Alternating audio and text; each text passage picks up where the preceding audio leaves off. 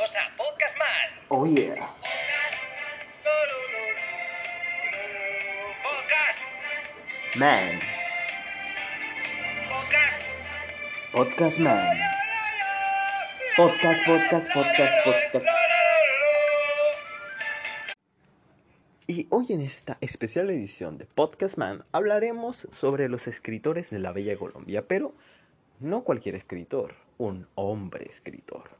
El gran Jorge Eliezer Gaitán, diablos, de tan solo decir su nombre se me eriza la piel. Este afortunado hombre nació en la fría ciudad de Bogotá el 23 de enero de 1898. Estudió, creció, claro, todo esto con un fuerte apego y amor hacia la literatura. a sus 30 asumió el mandato de, aclaro que al decir a sus 30 refiero a la edad de 30 hacia arriba, asumió el mandato de la Universidad Libre y esto fue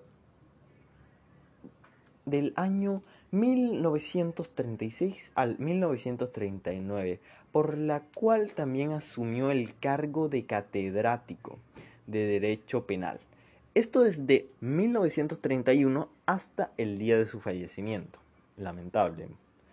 Pero excluyendo eso, este gran hombre también portó otros títulos de escritor, obviamente, narrador, orador, activista en el ámbito político, fue un ministro de educación, ministro de la Cámara de, del Gobierno, también fue delegado de higiene y previsión social.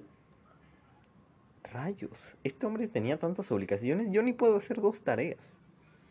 El gobierno y José Eliezer Gaitán fue algo que se condecoró muy bien.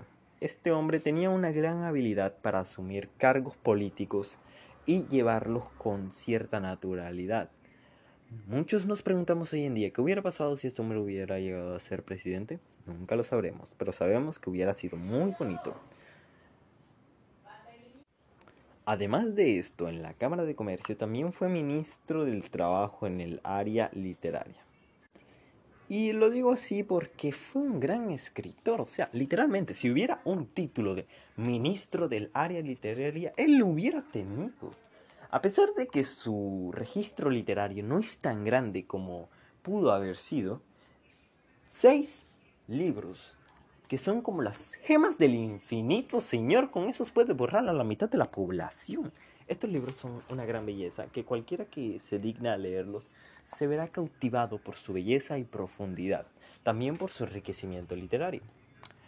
Durante sus cargos políticos, Jorge Eliezer Gaitán llevó muchas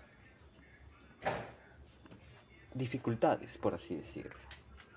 Entre estas, el hecho de que el ser rector de un colegio no lo capacitaba al 100% para ser ministro de tantas actividades y deberes como lo fue, cosas tan importantes como ministro de la higiene, pero fue un hombre lo suficientemente capaz como para informarse y educarse lo suficiente del tema, llegar a dirigirlo y llegar a manejarlo con sutileza, elegancia y mucho profesionalismo.